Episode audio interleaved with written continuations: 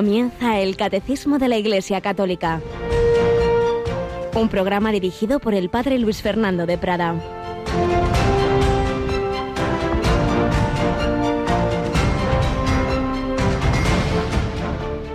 Ay de ti, Corozaín, ay de ti, Betsaida, si en Tiro y en Sidón se hubieran hecho los milagros que en vosotras, hace tiempo que se habrían convertido, cubiertas de sayal y ceniza, pues os digo que el día del juicio les será más llevadero a Tiro y a Sidón que a vosotras. Alabados sean Jesús, María y José, muy buenos días, muy querida familia de Radio María. Hoy nos dice el Evangelio de la Misa de este martes, nos dice estas palabras fuertes de Jesús, que se dirigía a algunas de esas localidades donde él había predicado, había hecho tantos milagros, y sin embargo no habían creído en él la mayoría. Cada uno hemos recibido distintos dones. No habían recibido los mismos dones esas ciudades que vieron a Jesús, que vieron sus milagros, que otros lugares de la historia, por supuesto, como estas ciudades, Tiro, Sidón, Sodoma, que se refiere después el Señor. Cada uno recibimos distintos dones y en función de ellos también tenemos una distinta responsabilidad y en función de ellos también seremos juzgados. Os digo que el día del juicio será más llevadero a tal ciudad, a tal otra que a vosotras, y también a tal persona que ha recibido menos dones, talentos, gracias, formación que tú y que yo. Por eso, esto no es para asustarnos, pero sí para tomar la vida con responsabilidad.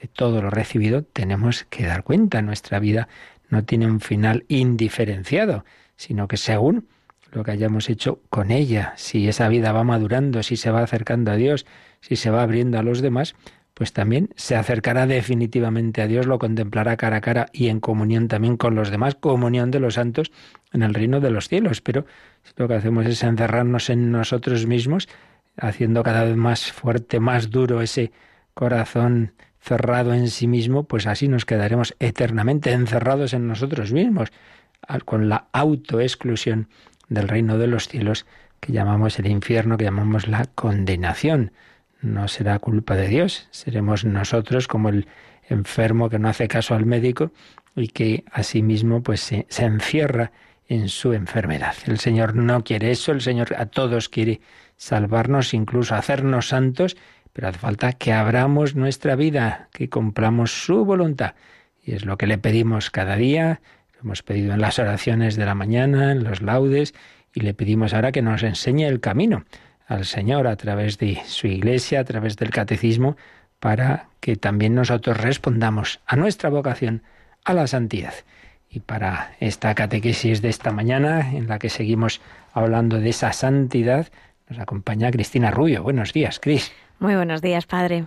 Y siempre también pues esa, con esa compañía de los santos y que van, que van jalonando nuestro caminar. Hemos terminado pues celebrábamos ayer a la Santa de, las, de todos los santos, la Reina de todos los santos, que es la Virgen María en su advocación del Monte Carmelo, pero ya nos acompaña, especialmente en España, otro gran santo, ¿verdad? Sí, claro que sí, ya lo tenemos ahí a la vista y estamos celebrando su novena desde ayer lunes a nuestro querido Santiago Apóstol.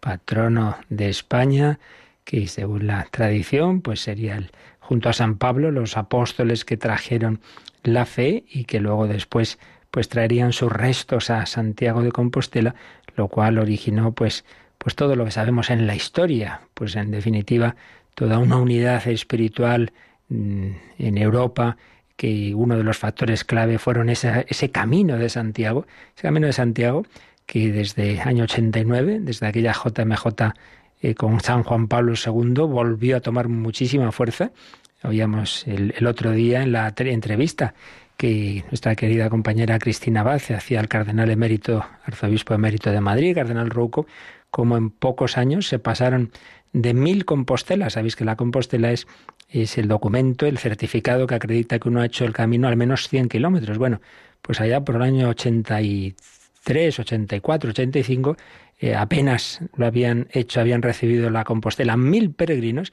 y en muy pocos años se pasó a 160.000 y sigue hacia adelante, hacia adelante, subiendo ese camino de Santiago. Pues bien, también nosotros y desde luego en estos tiempos con tanta necesidad nos encomendamos al patrono de España, a Santiago Apóstol. La celebraremos, como sabemos, su fiesta el día 25. Y en Radio María hacemos la novena. ¿Cuándo, ¿A qué hora, en qué momento del día, Cristina? Pues eh, con las oraciones de la tarde, que empezamos a las 7 con el Santo Rosario, las vísperas, y justo después de las vísperas, esa novena Santiago Apóstol. Y, y, si el 25 celebramos Santiago Apóstol, el mes de julio termina con otro gran santo. Claro que sí, San Ignacio de Loyola.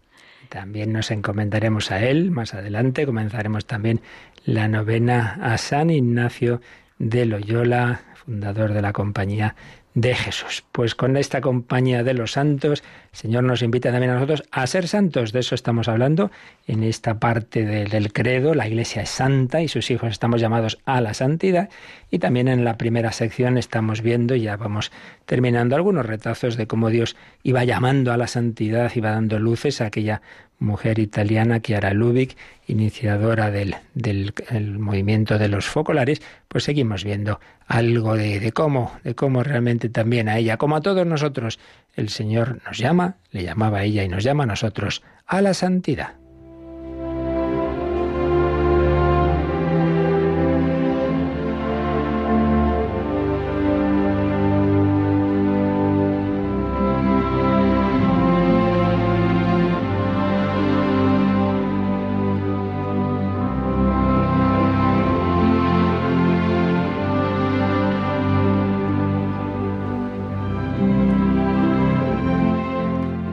Iba dando sus luces, sus gracias místicas a Kiara Lubick, como recoge de sus escritos José María Quintas en Mar de Llama, con textos de su diario, de sus cartas, que a todos también nos sirven porque cada uno por su camino y con sus peculiaridades, pero a todos se nos quiere comunicar el Señor si lo buscamos, si realmente en nuestra vida estamos deseosos de ese encuentro con Cristo. Escribe Kiara Lubick a una religiosa. En el centro de tu corazón es donde vive Dios.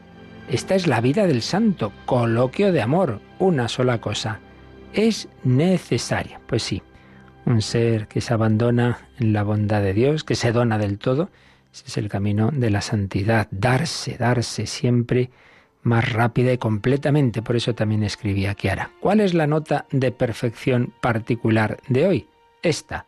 Démosle lo nuestro a Él cada vez más rápidamente. Pero, ¿qué es lo nuestro? ¿Qué es mío? Todo lo que me concierne, todo lo que no es de los demás, precisamente porque es mío, todo lo que me pertenece en particular, todo esto mío en realidad es suyo. Omnia mea tu asun, todas mis cosas son tuyas, dijo Jesús al Padre en la oración sacerdotal, dar, dar, dar, no para librarnos de ello, sino como donación de amor para ti mi gozo pleno. Para ti no puedes tenerme más que a mí, le dice el Señor al alma. ¿Es que no te basto? ¿Y qué responderías tú, pequeño corazón llamado a amar? Por amor al amor abandonado, que des lo tuyo al amor cada vez más rápidamente. Solo así lo veré a Él en ti.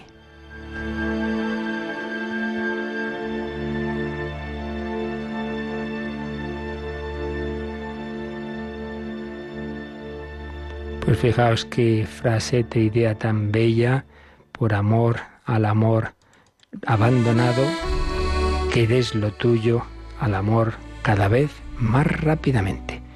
Y otra cosa importante, y es que no hay que mirarse a uno mismo, no hay que estarse analizando, no guardarse nada, darle todo a Dios, dolores, alegrías, preocupaciones, dudas, escrúpulos, tentaciones, imperfecciones, incluso pecados.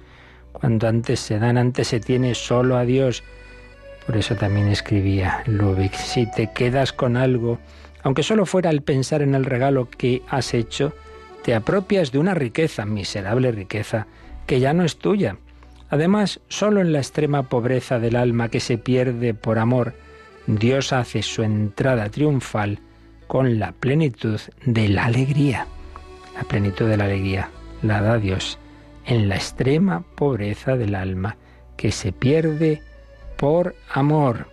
Pues hay que hacer ese trueque entre el alma y Dios, entregarse plenamente a su servicio, como escribía el gran doctor místico San Juan de la Cruz. Aún con el mismo Dios ya no tiene otro estilo ni manera de trato, sino ejercicio de amor, por cuanto ha trocado y mudado todo su primer trato de amor.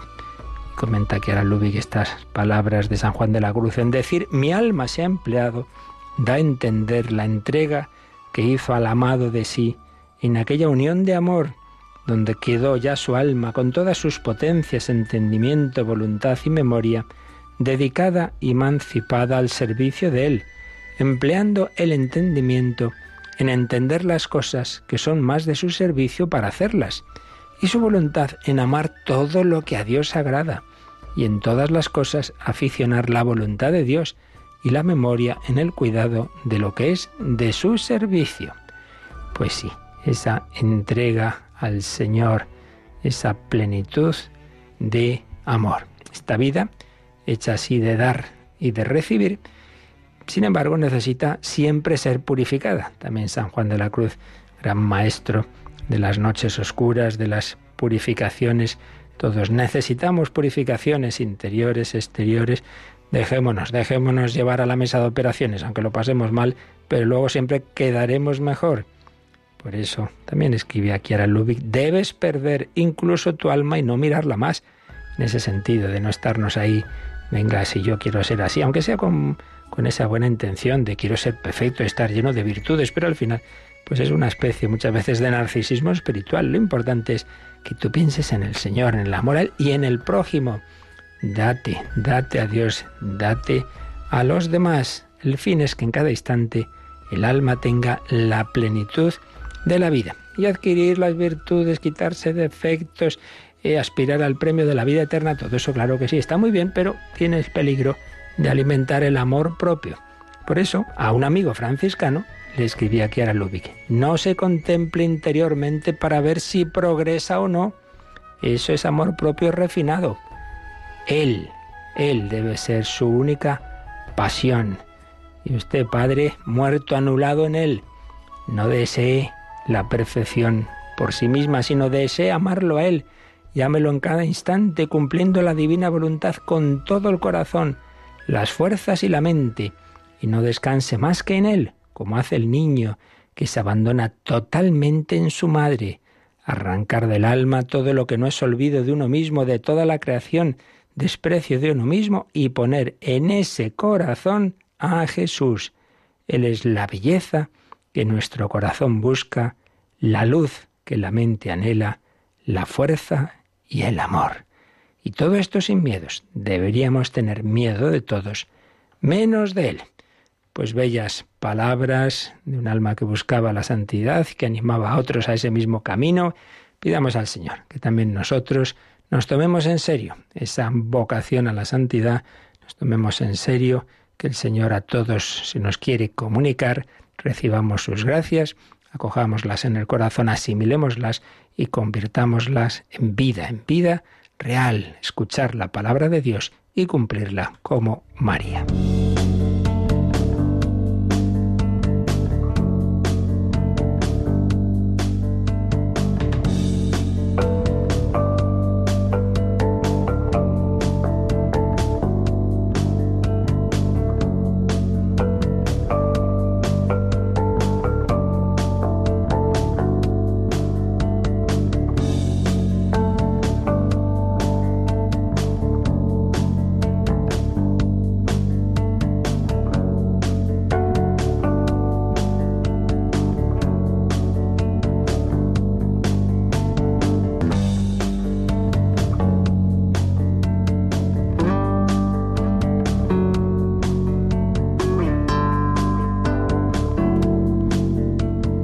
Pues sí, llamados a la santidad en la Iglesia Santa, creo en la Santa Iglesia Católica. Estamos viendo esa segunda nota o propiedad esencial de la Iglesia. Vimos la unidad, una Iglesia, una. Estamos con la segunda nota, la santidad. La Iglesia es santa. Y estuvimos viendo que es santa porque eh, esa santidad, que solo es en realidad el, modo de ser de Dios, pero Dios lo comunica. Dios lo comunica en primer lugar a la humanidad de Jesucristo a la que se ha unido hipostáticamente la segunda persona de la Trinidad, pero a su vez Jesucristo desposa a su iglesia.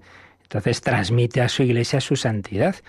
Los dos esposos hacen un solo espíritu, una sola carne. Entonces el espíritu que lleva Jesús, el Espíritu Santo, se lo comunica a la Iglesia. La Iglesia en sí misma, en sí misma santa y santificadora, no por ella, sino porque en ella vive Cristo y porque es al que encontramos en la Iglesia, en la Eucaristía, en los demás sacramentos, en su palabra. Es el Señor al que buscamos.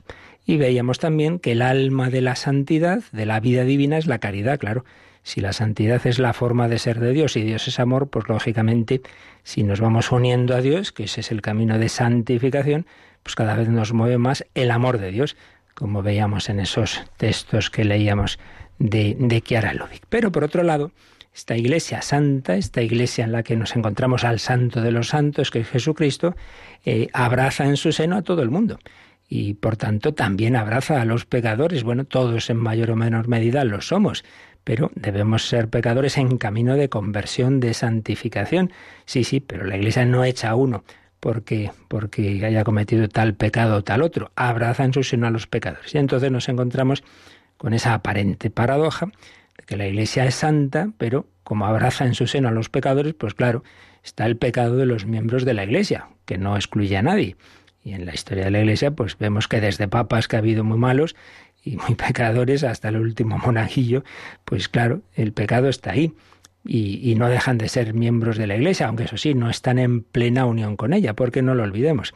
La plenitud de unidad con la Iglesia, de, dentro de ella, eh, de comunión en ella, no solo incluye el profesar totalmente la fe católica, el aceptar su disciplina, el vivir los sacramentos, sino incluye también el estar en la, e interiormente con el Espíritu Santo. Quiero decir que una persona que todo lo, lo cree muy bien, pero vive en pecado mortal, no tiene plena comunión con la Iglesia. Eso hay que ser consciente, que puede estar más unido a la Iglesia, paradójicamente, un cristiano que en algún punto pues está en una comunidad eclesial o está en la Iglesia ortodoxa, ¿no?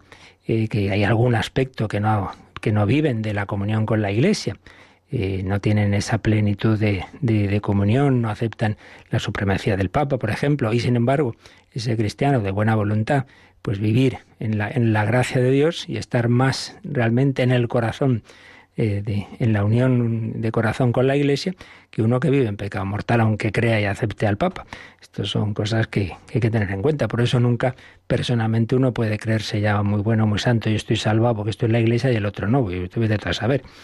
Bueno, pues esto nos habla, este número 827, nos recuerda que por un lado la Iglesia es santa, pero por otro lado abraza en su seno a los pecadores. De esto ya hablábamos otro día, donde ya este, este punto, esta idea ya aparecía, lo hemos hablado en otras ocasiones, en otros programas, como tantas veces los enemigos de la Iglesia pues siempre resaltan las cosas negativas, las leyendas negras, a veces verdaderas, otras veces no, pero en cualquier caso solo diciendo lo negativo es una manera claramente de distorsionar la realidad porque es increíble la, la de santidad que la Iglesia ha generado en 20 siglos, que ni nosotros mismos nos conocemos ni de lejos, tantas vidas de tantos santos y tanta gente buena, que aunque no esté canonizada, el Espíritu Santo la va santificando. Es muchísimo más lo, lo, bueno que el Señor va consiguiendo en la historia de la Iglesia que lo malo, pero existe, claro que existe, porque gracias a Dios no nos echan a ninguno por ser malos o pecadores. Bueno, pues esto es lo que vuelve a recordarnos y a insistir este número 827 que ya leímos el otro día, pero prácticamente solo eso. Lo leímos, vamos a comentarlo un poquito, Cristina. 827. Mientras que Cristo, santo, inocente, sin mancha, no conoció el pecado, sino que vino solamente a expiar los pecados del pueblo, la Iglesia, abrazando en su seno a los pecadores, es a la vez santa y siempre necesitada de purificación, y busca sin cesar la conversión y la renovación. Todos los miembros de la Iglesia, incluso sus ministros, deben reconocerse pecadores, en todos, la cizaña del pecado todavía se encuentra mezclada con la buena semilla del Evangelio hasta el fin de los tiempos. La Iglesia, pues, congrega a pecadores alcanzados ya por la salvación de Cristo, pero aún en vías de santificación. Y termina este número con una cita del credo del pueblo de Dios, aquella solemne profesión de fe que hizo el Papa Pablo VI en aquel año de la fe de 1968. El número 19 de este credo del pueblo de Dios dice lo siguiente. La Iglesia es, pues, santa, aunque abarque en su seno pecadores, pues porque ella no goza de otra vida que la de la vida de la gracia. Sus miembros, ciertamente, si se alimentan de esta vida, se santifican, si se apartan de ella, contraen pecados y manchas del alma, que impiden que la santidad de ella se difunda radiante por lo que se aflige y hace penitencia por aquellos pecados, teniendo poder de librar de ellos a sus hijos por la sangre de Cristo y el don del Espíritu Santo. En definitiva, podemos decir esto. Precisamente tanto cuanto los miembros de la Iglesia vivimos de la vida de la Iglesia, somos santos. Tanto cuanto nos separamos de esa vida, pues caemos en el pecado. Es decir, lo que tenemos de, la Iglesia, de católicos, es precisamente la santidad. Lo que hacemos de malo es separándonos del núcleo de la Iglesia, claro, porque el núcleo de la Iglesia es Cristo mismo. Si una persona está totalmente unida a Él, pues entonces no cae en el pecado, al menos no cae en el pecado grave, son faltas pequeñas, apenas deliberadas, pues que siempre hay esa, esa limitación en esta vida, pero dejando que el Señor cada vez eh, haga que eso sea más, más frágil, más pequeño. Pero, en cambio, si nos vamos separando de la vida divina que se nos da en la Iglesia, si nos separamos de los sacramentos y abandonamos la confesión, la Eucaristía, la palabra de Dios, la oración, la vida común con los demás, claro, entonces tanto cuanto nos separamos precisamente de la vida de la Iglesia, pues entonces es cuando tiene más fuerza el pecado, porque todos llevamos dentro esa lucha. Eso es así, eso es así. Todos llevamos una gran guerra, estamos en, en guerra. Papa lo, lo recuerda en Gaudete te exultate, el último capítulo, pues habla de eso, de la, de la guerra en la que estamos metidos, es un combate, combate espiritual, un tema clásico de la historia de la espiritualidad. Nadie tiene que asustarse, a todos nos pasa, pero ¿cómo puede ser? Llevo ya años en, en la vida de oración y de repente me vienen estas tentaciones tan, tan burdas, tan, tan carnales, tan... De repente, vamos, a este es que le cogería lo estrangulaba, que sí, que sí, que todos estamos sujetos a tentación hasta el último minuto de la vida. Yo siempre me acuerdo tengo un gran amigo en, la Cartuja y, bueno, es una vida pues muy difícil, muchos entran, al poco tiempo salen, pocos perseveran porque no, es una vida, vamos, nada, nada fácil ni, ni humanamente ni en fin en ningún sentido. Y como digo, pues, pues son pocos realmente los que perseveran. Y recuerdo que una de las primeras ceremonias, eh, pues no no sé si fue la toma de hábito, los primeros votos, yo le pregunté a uno de las pocas veces que, que puedes ir, porque son de mucha soledad, pero esas ceremonias sí podíamos ir y podíamos ver a, este, a nuestro amigo y tal. Entonces yo le, pregunté a uno de los padres, padre, ¿cuándo consideran que una vocación ya está, pues eso, segura, asentada? Y va y me dice, cuando le echamos la última paletada de tierra al enterrarlo, caramba. Pues sí que, o sea que hasta el final, hasta el final, pues todos podemos fallar. Pues sí, claro que sí, claro que sí. Claro que sí, hasta el último momento y lo vemos, personas que, que al final de su vida, sacerdotes incluso, abandonan todo ya con 70 o con 80 años. Pero hombre, pues así es, tenemos la lucha en nuestro interior. Todos tenemos como esos dos yoes, a veces somos Jekyll, a veces Hyde, a veces muy santos y muy buenos y luego llega la noche y uno hace no sé qué barbaridad. Ay, estamos ahí. Por eso dice este número que todos los miembros de la Iglesia, incluso sus ministros, deben reconocerse pecadores. Por ahí se empieza, por reconocerlo. Estás malito, vamos al médico. No, no, yo estoy muy bien. Bueno, una persona que no reconoce que está enferma y no va al médico, mal asunto. Hay que empezar por reconocer. Y todos tenemos que reconocer que estamos heridos, que estamos tocados, que todos tendemos a la soberbia, al egoísmo. Eso está ahí. Y luego cada uno, según sus puntos más débiles, pues a tal pecado, a tal otro, pero en mayor o menor medida todos. No hay que asustarse, pero hay que ser consciente, hay que acudir al médico que nos cure, hay que tomar las medicinas, pues que son esto, sobre todo los sacramentos, la palabra de Dios, la ayuda de otros, en, la corrección fraterna, la dirección espiritual, porque si no irá creciendo, por así decir, la parte salvaje de nosotros mismos, la parte mala irá creciendo y hacemos daño a nosotros mismos, a los que tenemos a nuestro alrededor y a la Iglesia como tal, porque un alma que sube eleva a las demás, el alma que baja pues también colabora a bajar a los demás. La Iglesia es santa porque en ella vive Jesucristo, santo e inocente, pero por otro lado abraza en su seno a los pecadores. Es santa y a la vez necesitada de purificación. Ya que se nos recuerda esa parábola de, del trigo y la cizaña que fácilmente nosotros arreglamos el mundo. Vamos a quitar toda la cizaña, Señor, que se mueran todos los malos. A ver, aquí eh, mandamos a unos sicarios y que se carguen a este y al otro, y que les cargue, si no, un rayo del cielo, como Santiago y Juan decían de, en aquel pueblo que no había recibido a Jesús. ¿Quieres que pidamos que baje fuego del cielo y acabe con todos? Pero hombre, pero hombre, ¿de qué espíritu sois? No, no, no puede ser. El Señor deja que convivan el trigo y la cizaña, dice San Agustín. Deja que buenos y malos, nunca somos totalmente buenos o totalmente malos, pero ya entendemos.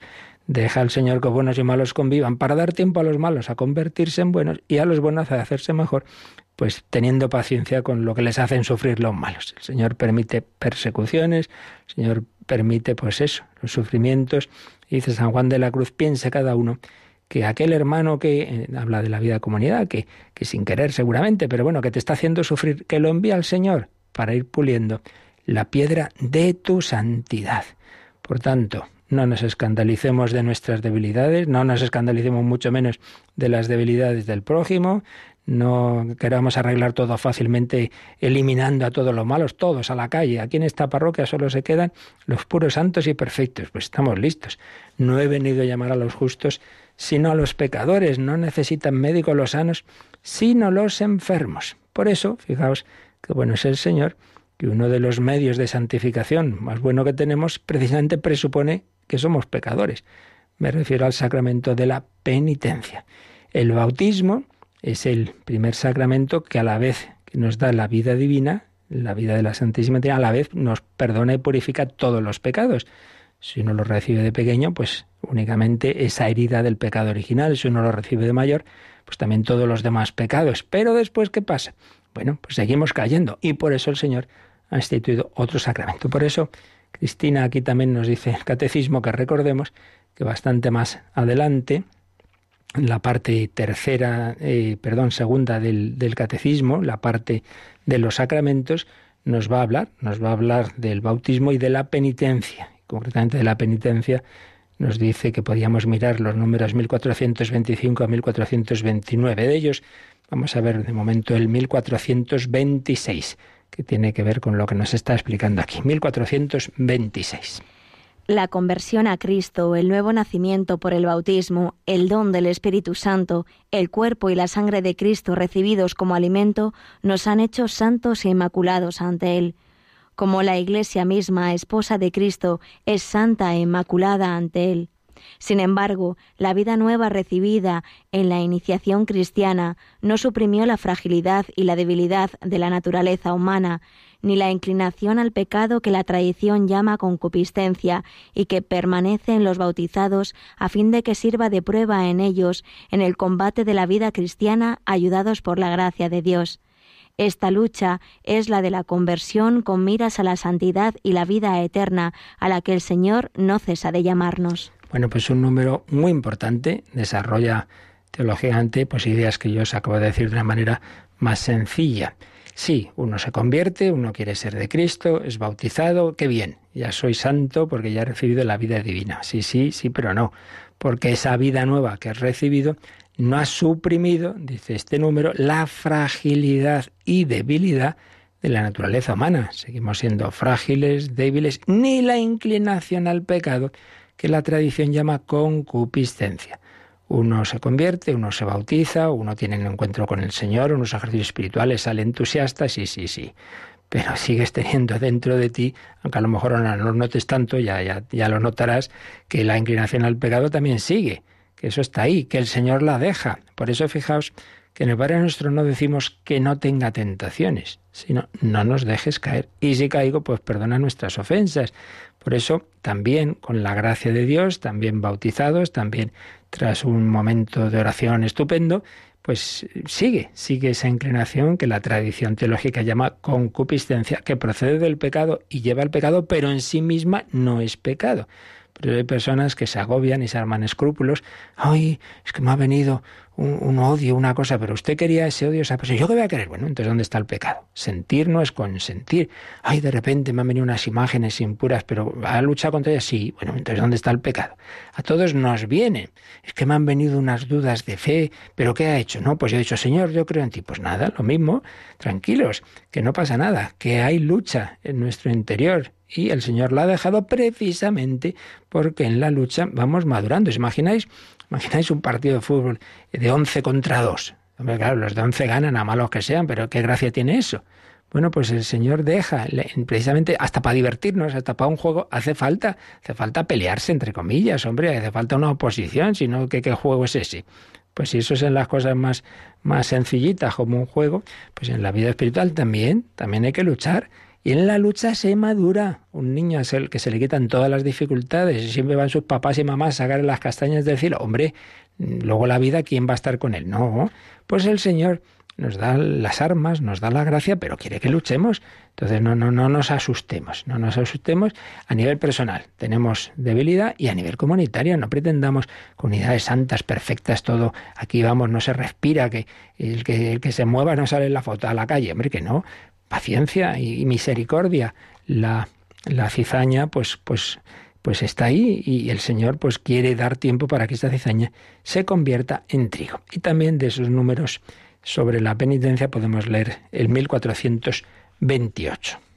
1428 que habla de la conversión de los bautizados. Vamos con el Cris. Ahora bien, la llamada de Cristo a la conversión sigue resonando en la vida de los cristianos. Esta segunda conversión es una tarea ininterrumpida para toda la Iglesia, que recibe en su propio seno a los pecadores, y que siendo santa al mismo tiempo que necesitada de purificación constante, busca sin cesar la penitencia y la renovación. Este esfuerzo de conversión no es sólo una obra humana, es el movimiento del corazón contrito, atraído y movido por la gracia, a responder al amor misericordioso de Dios que nos ha amado primero. Así pues, si hemos dicho que después de la primera conversión y del bautismo, eh, eso no quita la inclinación al pecado, también se añade ahora que la gracia va a seguir, por supuesto, llamando a otra segunda conversión. Si la conversión estaría ininterrumpida. Uno puede haber tenido una primera conversión, de haberse tomado en serio, yo quiero tomar mi vida cristiana en serio, vivir con el Señor, sí, pero luego puedes, a pesar de eso, volver a caer en esto y lo otro. Bueno, pues también volverás a tener gracia para esa segunda conversión, para levantarte. Por eso lo importante, tantas veces se ha dicho, no, no es no caer, sino levantarse una y otra vez un esfuerzo de conversión constante de toda la vida, que no es una obra humana, es gracia también. Por eso hay que pedir al Señor, Señor, si caigo, tú dame la gracia de arrepentirme, de levantarme enseguida, de no decir, otra vez, es que no tengo remedio, ya para qué, porque me voy a volver a confesar, si siempre es lo mismo. Es la gran tentación, el arma secreta del demonio, el desánimo, el desaliento, el tirar la toalla, ¿para qué volverme a confesar? Pues por la misma regla de tres, ¿para qué voy a volver a comer? Si luego vuelvo a tener hambre. ¿Para qué me voy a duchar si mañana me vuelvo a ensuciar? Hombre, pues comes hoy, comes mañana. Te duchas hoy, te duchas mañana. Te confiesas hoy la semana que viene. Otra cosa es que uno lo hiciera así, sin esfuerzo, sin, sin propósito. No, hombre, hay que, hay que intentarlo, pero con esa conciencia de que somos débiles y a pesar de todo, el Señor nos llama, nos llama a ser santos porque somos miembro de un pueblo santo, de un pueblo de reyes. En nuestra fragilidad, en nuestra debilidad, pero tenemos al Señor que tira de nosotros. Le pedimos a la Virgen María, Reina de todos los santos, que nos dé siempre esa esperanza. Me levantaré porque quiero seguir al Señor, porque quiero ser miembro de la Iglesia Santa que lucha por la santidad.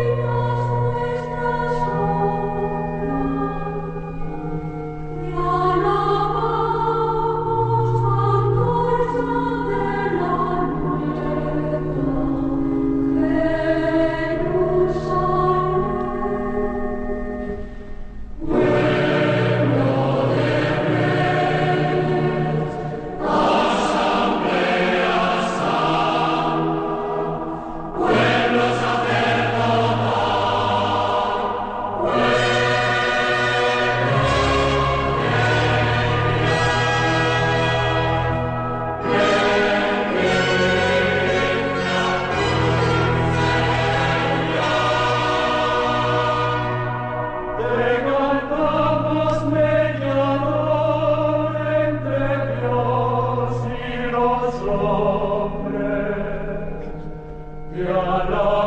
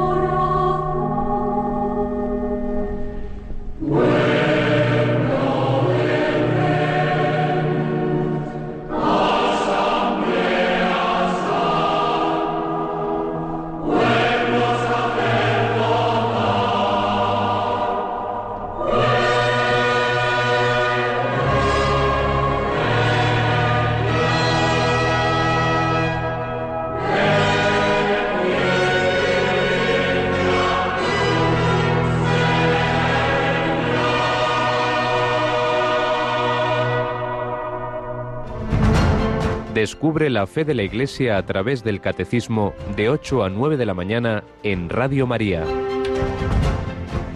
Pueblo de Reyes, Asamblea Santa, Santa. Y ciertamente a lo largo de su historia en la Iglesia el Señor ha ido haciendo muchas, muchas, muchas maravillas.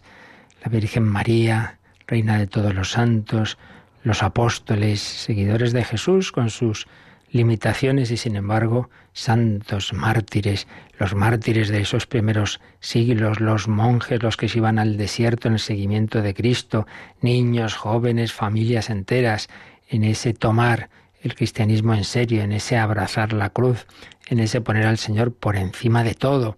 Se va desarrollando la vida de la Iglesia, van creciendo pues esos estados de vida, los, los sacerdotes y obispos, los monjes, los, las, las vírgenes, los casados, los misioneros, y a lo largo de la historia de la Iglesia, cuántos santos y santas, desde niños, desde niños tenemos reciente esa canonización de esos niñitos de Fátima, de, de Jacinta y Francisco, en qué pocos años, con qué corta edad se santificaron en la escuela de la Virgen María desde esos niños pequeños hasta un San Juan Pablo II con sus ochenta y tantos años, pues viviendo heroicamente a lo largo de tantas circunstancias de su vida, en la etapa final, la ancianidad, las enfermedades, etcétera, pues pues la Madre Teresa, pues lo mismo, muriendo mayor tras una vida de entrega total al Señor.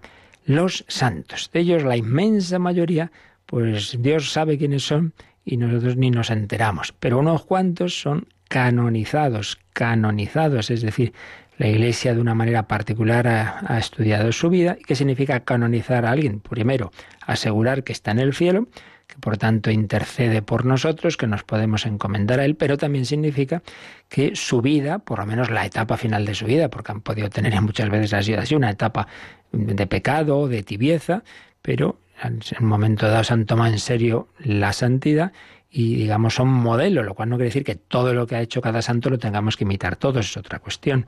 Los santos, muchas, eso cada uno tiene su camino. Entonces no, no todo lo que hace un santo lo tenemos que imitar, ni mucho menos, depende de la vocación de cada uno, pero en su conjunto lo que son las virtudes esenciales siempre son modelos, modelos e intercesores. Pues bien, de esto nos va a hablar el siguiente número. Estamos hablando de que la Iglesia es santa y ahora nos va a hablar de esos, de esos miembros suyos que realmente han respondido a esa vocación a la santidad. Leemos el número 828.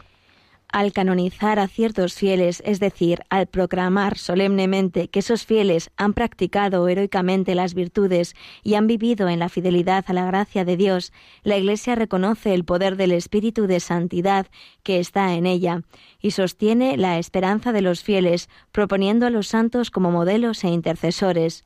Los santos y las santas han sido siempre fuente y origen de renovación en las circunstancias más difíciles de la historia de la Iglesia. En efecto, la santidad de la Iglesia es el secreto manantial y la medida infalible de la laboriosidad apostólica y de su ímpetu misionero.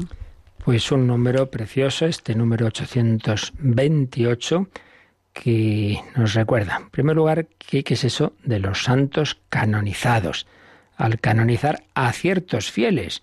muchísimos más, repito, pues, pues no se pueden canonizar porque es que no, no da la vida para ello, ni, ni, es que, pues claro, es un proceso complejo, tiene que haber personas que se dediquen a hacer esto, entonces, bueno, tampoco se trata de, todo el mundo, es imposible, pero bueno, unos cuantos modelos que nos sirvan, que sirvan eh, al pueblo de Dios a tener, digamos, modelos en distintos campos. Por eso hay santos sacerdotes, hay santos religiosos, hay santos laicos, porque en todos los campos de la historia de la Iglesia está la santidad. Bien es verdad que generalmente se han canonizado más a sacerdotes y religiosos, pero claro, la razón es muy sencilla, sobre todo en el caso de los religiosos. Hay una orden religiosa detrás que promueve esa canonización, pero claro, en los laicos, eh, ¿quién se dedica a decir, oye, que nuestro abuelo fue muy santo? A ver, vamos a, a ver si hacemos aquí un proceso de él. Bueno, pues claro, eso implica un tiempo, una dedicación que es más difícil pero los últimos papas han, tenido especial interés en que se estudiara particularmente la vida de los laicos, pues precisamente por esto, para que ningún laico piense, bueno, esto de la santidad es solo para curas y monjas. No,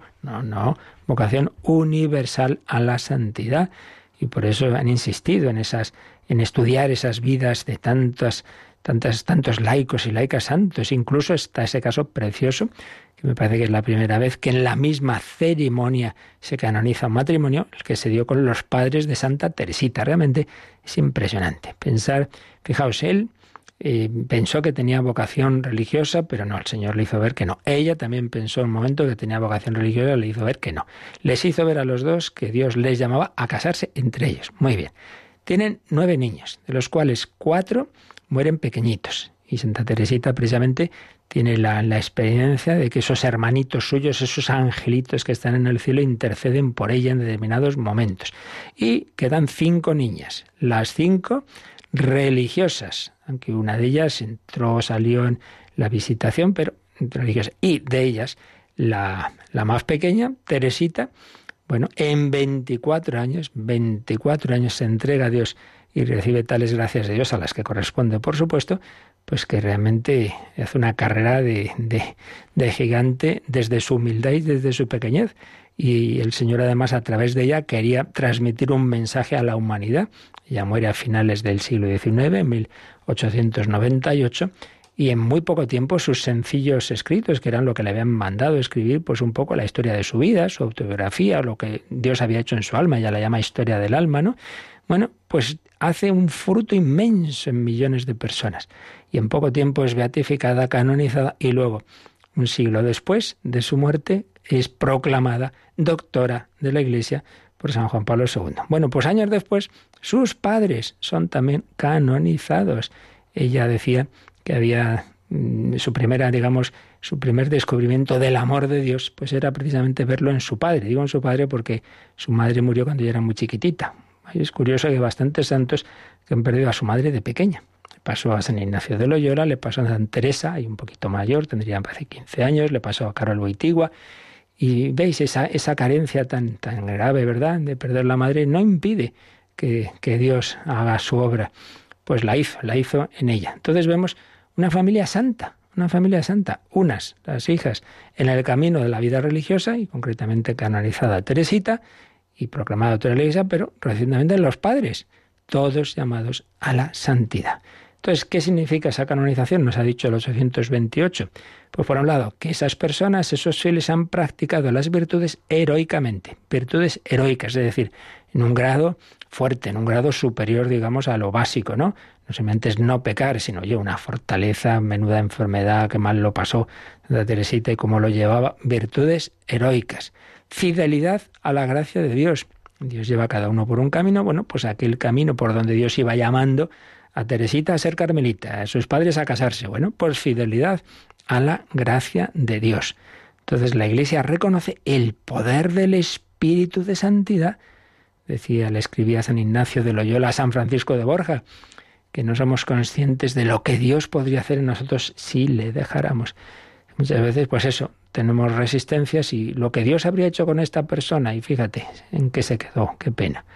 Y sin embargo, aquel que se deja hacer, por eso decía la Madre Maravillas, ¿no? Santa Maravillas de Jesús, si tú le dejas, qué bien lo hará, déjale, déjale hacer y deshacer, dejarse hacer y deshacer por Dios, fidelidad a la gracia de Dios. Entonces la Iglesia reconoce el poder, lo que puede hacer Dios el espíritu de santidad y sostiene la esperanza de los fieles proponiendo a los santos como modelos e intercesores. Oye, que estos son también de tu misma pasta, ¿eh? Que no pienses que los santos son gente caída del cielo. Es que a veces se dice esto. Mira, fíjate lo que hizo fulanito. Claro que era un santo. Toma, era un santo. Como si fuera, no sé, una estatua caída. Era una persona humana como tú, con sus problemas como tú, y con sus tentaciones, y quizá incluso con una vida que tuvo de pecado. Sí, sí, pero con la gracia de Dios se tomó en serio que es posible seguir al Señor. Y mira, al final la cosa acabó bien. porque tú no? Entonces, el que veamos, el que haya muchos modelos de santos nos ayuda a decir, oye, que no estamos solos, que si este con la gracia de Dios ha podido, ¿por qué no voy a poder yo con la gracia de Dios? Modelos e intercesores, modelos de vida, con lo que vivieron aquí, y ahora intercesores en el cielo. Por supuesto, el catecismo nos dice que todo esto está desarrollado en el capítulo 5 de la Lumen Gentium, es ese capítulo sobre la vocación universal a la santidad, Ahí está tratado a fondo todo el tema de la santidad y de los santos, aquellos que se han unido plenamente a Dios. Pero después de hacernos una referencia al Lumen Gentium, nos ha puesto dos frases de un documento de San Juan Pablo II, Christi Fideles Laici, que fue la exhortación apostólica post-sinodal después de haberse tratado en uno de los sínodos de los obispos de los laicos. Fijaos que ha habido, hubo en el pontificado de San Juan Pablo II, un sínodo para cada gran vocación de la Iglesia. Sobre los sacerdotes y la formación de los seminaristas hacia el sacerdocio, pastores dabo vobis. Os daré pastores, pastores según mi corazón. Sobre los laicos, Christi fideles laici, los fieles laicos. Y sobre la vida religiosa, vita consecrata. Tres grandes exhortaciones apostólicas. Pues bien, aquí se nos ponen dos citas de la exhortación sobre los laicos, precisamente insistiendo, Juan Pablo II lo hizo mucho, en que los laicos están llamados a la santidad. Bien, pues en ese documento se nos decía, nos lo ha leído Cristina, está recogido en este número 828 del Catecismo, dos frases de Cristifides Laici. Primero, los santos y las santas han sido siempre fuente y origen de renovación en las circunstancias más difíciles de la historia de la Iglesia. ¿Cómo se arreglan las crisis de la Iglesia? Montando follones y... No, hombre, no con santidad. Claro que había una corrupción en el siglo XVI, sí, señor Lutero, pero el camino no era la, la que usted organizó. El camino era pues esa reforma de santidad que hicieron tantos, tantos santos, San Felipe Neri, San Ignacio de Loyola, San Francisco Javier, San Juan de Ávila, Santa Teresa de Jesús, San Juan de la Cruz, San Juan de Dios, etcétera, etcétera, etcétera. Ese es el camino por ahí. Dios renovó a su iglesia y siglos antes, pues también un momento de dificultad, la iglesia parece que se hunde, el Señor suscita ni más ni menos que un Francisco de Asís. Francisco repara la iglesia que amenaza ruinas y se pone ahí a poner ladrillos en la capilla. No, no, no, si no me refiero a esta iglesia material, sino vive el Evangelio y, y va a ser una fuente de renovación de aquella iglesia del siglo XIII, San Francisco de Asís, Santo Domingo de Guzmán, santos y santas, fuente y origen con Santa Clara de Asís de renovación. Y segunda cita de Cristi Fideles Laici, la santidad de la Iglesia es el secreto manantial y la medida infalible de su laboriosidad apostólica y de su ímpetu misionero. No se arreglan las cosas con muchas reuniones y, mucho activismo, sino en esa unión con Dios de la que brota lo que haya que hacer. Y por supuesto, irse al fin del mundo. San Francisco Javier, pues hace el mes de ejercicios en París con San Ignacio de Loyola, se convierte en seguidor de Cristo y unos años después pues se va al Extremo Oriente y, nada, muere con cuarenta y pocos años, pero habiendo entregado su vida, no a perder el tiempo en vanidades, como en principio a eso fue a París, a sacarse títulos para su interés, sino a dar la vida por Cristo, secreto manantial y medida infalible de la laboriosidad apostólica y del ímpetu misionero. Mañana si Dios quiere, seguiremos comentando este número tan bello, pero ya nos quedamos con estas dos ideas de estos números que hemos visto. Por un lado, la Iglesia es santa, pero abraza en su seno a todos nosotros, pecadores, no nos desanimemos, estamos en lucha, tenemos la tendencia al mal, la concupiscencia, pero segundo, a pesar de todo, con la gracia de Dios podemos y debemos ser santos. Algunos de esos eh, personas que han respondido a esa gracia han sido canonizadas por la Iglesia, son modelos e intercesores, pero todos, cada uno por su camino, llamados a la, a la, realmente a la santidad. Pues se lo pedimos al Señor, que sigamos por ese camino con esperanza y poquito tiempo nos queda, pero si queréis alguna consulta, alguna pregunta, pues os recuerdan ahora cómo se puede hacer.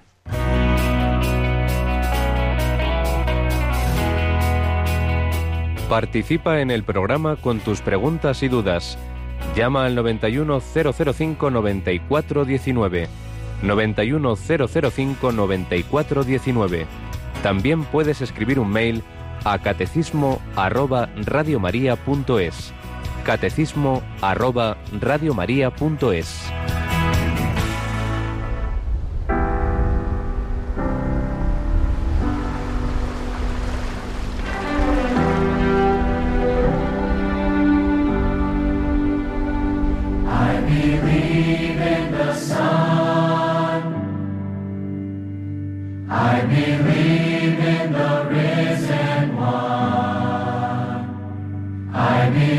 my own.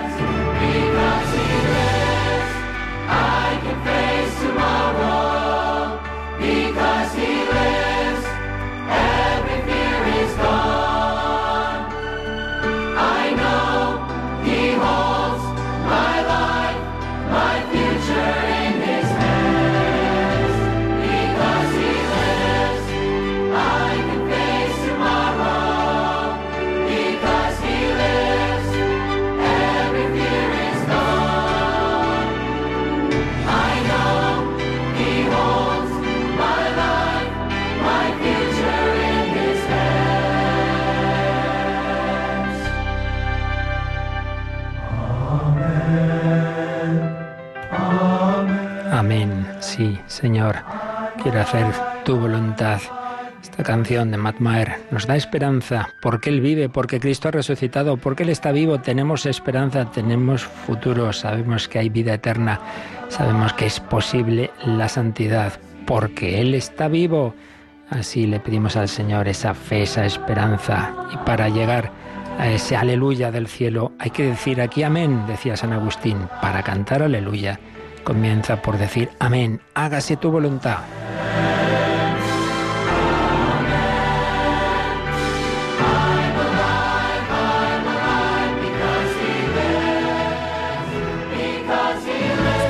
esa esperanza pedimos al Señor su bendición para vivir este día en camino de santidad. Agradecemos a Cristina Rubio su colaboración y pedimos a la Santísima Trinidad que nos bendiga. La bendición de Dios Todopoderoso, Padre, Hijo y Espíritu Santo, descienda sobre vosotros. Alabado sea Jesucristo.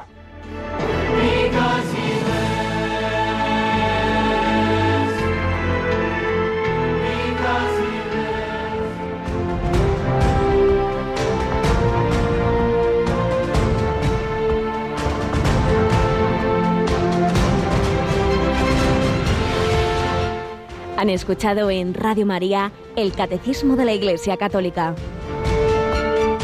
Un programa dirigido por el Padre Luis Fernando de Prada.